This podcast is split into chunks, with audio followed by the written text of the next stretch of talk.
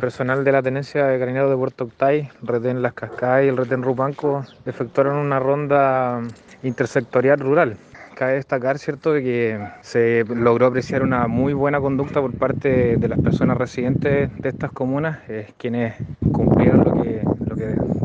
al, toque de queda, eh, no registrando eh, ningún detenido por incumplimiento de esta medida que ha adoptado a nivel nacional.